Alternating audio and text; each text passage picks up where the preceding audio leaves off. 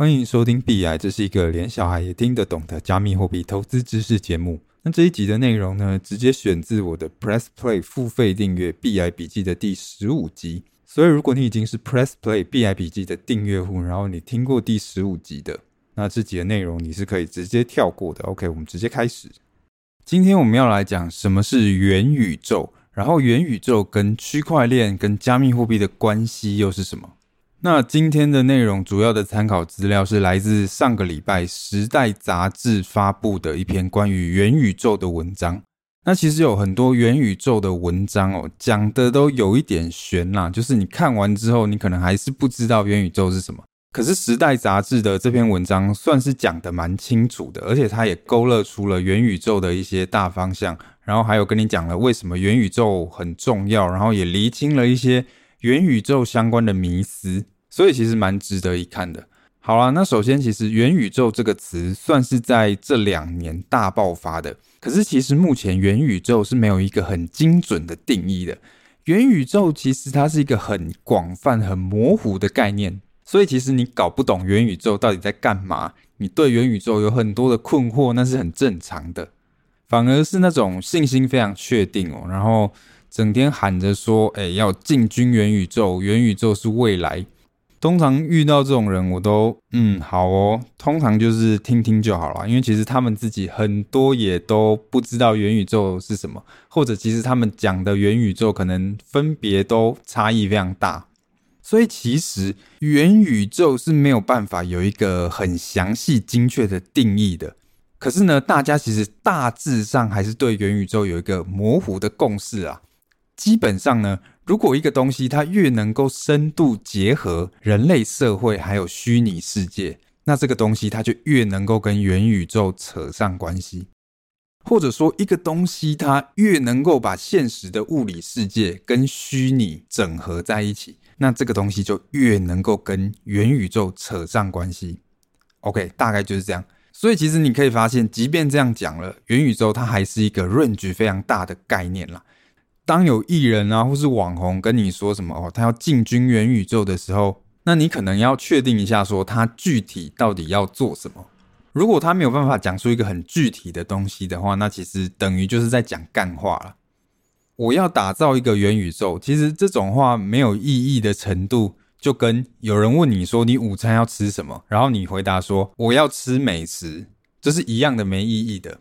就是你好歹要翻译翻译什么叫做美食，对吧？所以其实还是要具体一点啦。就是你要看说这个服务到底为什么具体上它会跟元宇宙扯上关系。比方我们来看一些实际上就是跟元宇宙相关的一些应用嘛，像是 VR 眼镜啊，戴上去就可以看到一个虚拟的世界嘛，那种 VR 眼镜或者是 AR 的技术，就是把虚拟的东西映射在现实世界里面。像宝可梦游戏，其实那就算是一种 AR，你可以透过手机，然后直接看到那个宝可梦在现实世界中，或者是全息影像相关的技术，这个就是有点像你在电影里面看到的，可以把立体的影像直接投射在现实世界当中，这种 AR 相关的技术，或者是超声波立场发生器，哦，这个东西其实我 Google。要么不是没什么资料，要么就是资料都太学术了。基本上，我还特地去问我机械系的朋友，然后他有碰过这种装置的朋友，我才大概知道这个东西在干嘛的。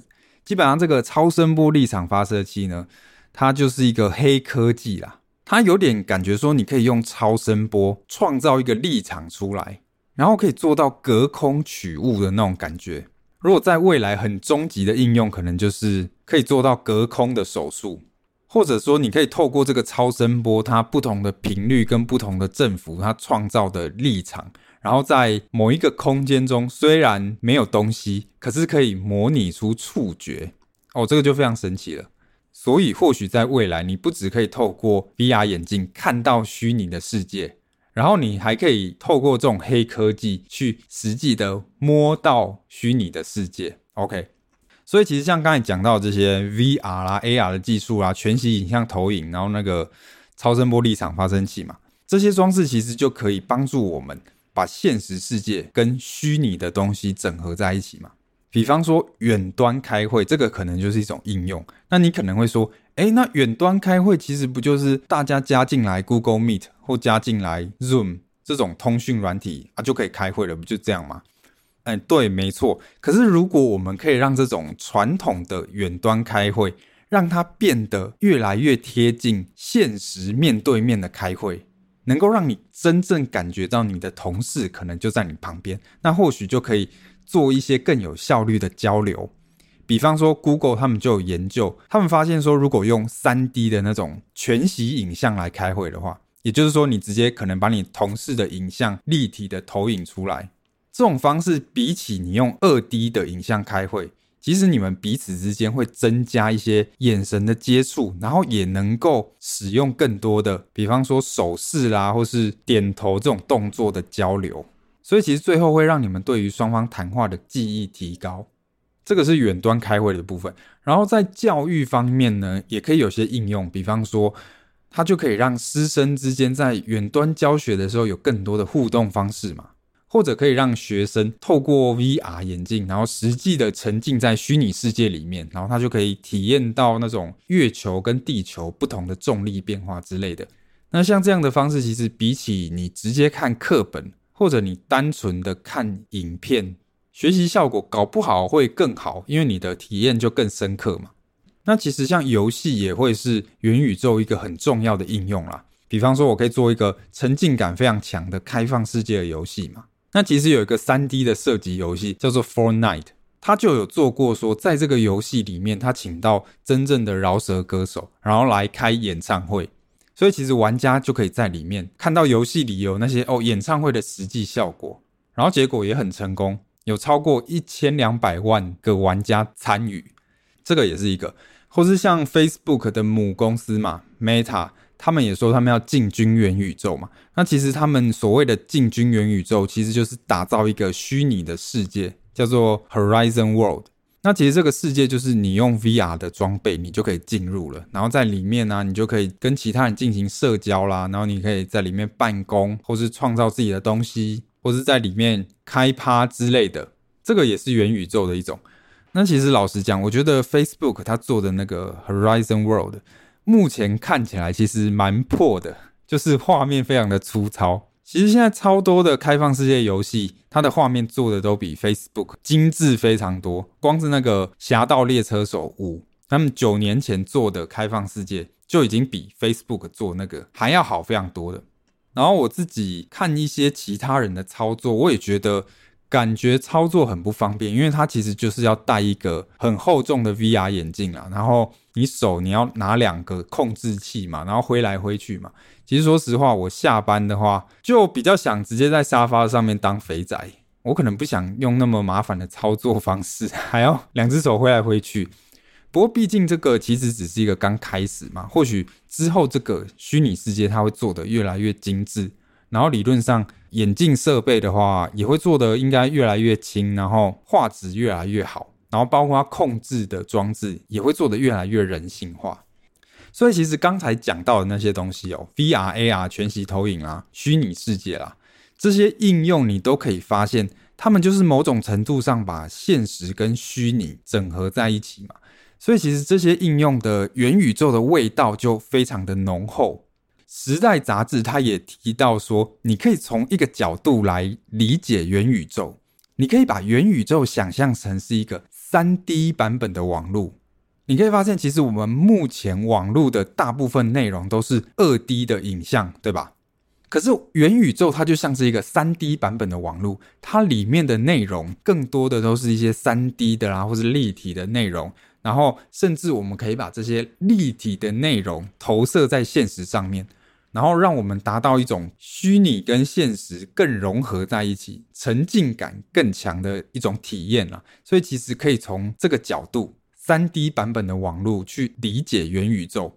可是当然这个也不算是元宇宙的全部啦。就像前面讲到的，其实只要一个东西它是把现实跟虚拟结合在一起的，都可以跟元宇宙扯上一点关系。比方说，像是疫情期间红起来的一个通讯软体叫做 Gather Town，那 Gather Town 它里面的世界其实是二 D 的，不是三 D 的。可是其实他们也算是在打造一个元宇宙了。那或者像是呃台湾的霹雳布袋戏，那也说他们在发展元宇宙嘛。那艺人网红只要发一个 NFT，让你加入高级俱乐部，也可以说自己是进军元宇宙，对吧？所以其实就是元宇宙这个概念的 range 太大了。就算你说元宇宙要现实跟虚拟整合，可是这个 range 还是太大，所以最后就变成大家各自胡烂。那当然啦，其实我可以理解说，元宇宙这个概念新出来的时候，可能确实就是要多方的尝试，然后大家要走很多不同的面向，很多有的没的的东西，那搞不好才有办法并出新滋味，对吧？那可是对于一般人来说，就是要注意元宇宙其实有很多的炒作在里面呢、然后其中有很多水分呢、就是各种妖魔鬼怪都可以自称自己是元宇宙嘛。就算你不知道元宇宙是什么的人，你也可以先说我要进军元宇宙，那再说嘛。所以其实我个人觉得哦，与其说纠结这个东西到底是不是元宇宙，或者纠结说，哎，元宇宙到底是什么，你不如问自己说，哎，这个技术或这个服务。是不是有真的为人类提供一种全新的互动方式？比方说像前面提到的实体投影的聚会，对吧？然后可以是让你真的身历其境的远端演唱会，或是那种给你真的全新的沉浸感的游戏。这些东西其实他们就是真的有带给你那种以前所没有的那种现实跟虚拟交织的体验。有这种崭新体验的服务，这样子的元宇宙其实才是有意义的。不然，其实我也可以说，哦，我正在打造一个元宇宙。只要你闭上眼睛，然后透过声音，我们就可以不受空间与时间的限制，然后你就可以连接到这个虚拟的知识空间。这个就是 BI Podcast 的元宇宙，对吧？我也可以这样胡嘛。可是显然，这个元宇宙就没有任何意义，因为它没有带来什么新的体验。所以，其实带来新的体验，真的改变了人类的生活方式的元宇宙，才是有意义的元宇宙。那《时代》杂志认为说，其实可以把元宇宙看成是网络的第四个时代。其实每个时代，它都有改变了人们一些使用装置的方式，或是使用网络的方式。第一个时代是一九五零年，然后到一九七零年代的大型的电脑。那第二个时代其实是一九八零年到两千年代中期的个人的 PC，然后还有网络。那第三个时代其实就是现在我们使用的各种行动装置啦，然后还有各种云端的网络服务。那第四个时代就是元宇宙。那元宇宙毕竟有新的设备嘛，新的技术，然后新的软体，所以很有可能也会给人们使用网络的方式带来非常大的改变。可是《时代》杂志其实也提到说，这种改变其实非常难预测啊。就像其实你十年前，你也没有办法预测得到你现在的生活方式是这样，对吧？好，然后接下来我们来看一些对元宇宙的误解。首先，其实元宇宙不一定会取代现在的网络。元宇宙它虽然可能会给我们一些新的体验，可是其实在有一些情境底下呢，可能还是旧的体验比较好。啊，甚至搞不好最后发现，其实大部分的情境底下，旧的体验已经够好了。搞不好最后元宇宙不会成功，这也是有可能的嘛。比方说，我今天想要在网络上面打一篇文章，那最好的体验可能就是我坐在电脑前面，那乖乖的把这篇文章打完，对吧？那如果说我还要透过一个 VR 的装置，然后进入到一个虚拟的世界，然后在这个虚拟的世界里面打文章，那这样子其实体验并不一定会比较好。所以元宇宙它可能会带来一些新的东西，可是它其实不会取代我们现在的网络。然后再来是，其实元宇宙不会只跟 VR、AR、虚拟眼镜这些东西有关。我想 VR 眼镜这个应该是一般人对元宇宙一个最强烈的印象啦。那这些设备虽然可以让你进入元宇宙，可是元宇宙本身并不是这些设备。然后你要进入元宇宙，其实也不一定需要这些设备。这个就有点像说，手机可以让你进入网络，对吧？可是网络其实本身并不是手机。然后你要进入网络，你也不一定就一定要用手机。OK，所以其实元宇宙它就是一个很大的概念呐。那像这种 VR 眼镜之类的这种沉浸式的装置，它只是元宇宙的一部分而已，它不是全部。再来是元宇宙，其实不一定会需要区块链。我们会讲元宇宙，其实也是因为区块链、加密货币、NFT 这些东西常常跟元宇宙扯在一起。那很多的 NFT 项目呢，也都会宣称说之后要进入元宇宙。不过，其实就我们前面提到的那些案例哦，元宇宙其实里面很多的东西跟区块链的关系也不大。比方说，像刚才讲到的 VR、AR、远端开会、远端教学这些东西。其实它都跟区块链的关系并不大。那如果说是像开放世界的游戏或是虚拟世界的话，虽然说区块链跟 NFT 理论上可以在里面发挥作用，可是实际上也不一定。因为其实你看像 Facebook 这种巨兽公司，他们做的元宇宙 Horizon World 嘛，其实目前里面也根本就没有加密货币跟 NFT，那未来搞不好也不会有。大公司他们其实是完全可以做出一个沉浸感非常强、非常成功的元宇宙虚拟世界，但是里面根本就没有任何区块链相关的技术的。所以虽然有一些加密货币的投资者很喜欢讲元宇宙啦，可是其实元宇宙不一定会是一个开放的或是去中心化的世界，甚至其实元宇宙要变成一个这样的世界的几率可能还蛮低的。元宇宙它可能就只是一个会有大公司创造的一个封闭的虚拟世界嘛，那里面的经济体也会是封闭的，所以区块链在当中其实没有存在的必要。那当然了，或许区块链技术可以帮助这些元宇宙建立一个更加去中心化的世界，或是使它的经济更加的开放。可是你要想哦，创造这些元宇宙的人，他们真的有想要去中心化吗？可能没有诶，他们其实可能更想要的是这个元宇宙是可以完全在他们的控制之下的。事情其实很有可能是往这方面发展的。其实就像你现在接触的大部分的服务啦，Netflix 啦、YouTube 啦、Google、Facebook 都是中心化权威的，所以未来出的某一个元宇宙的服务，那可能也是一个中心化的服务。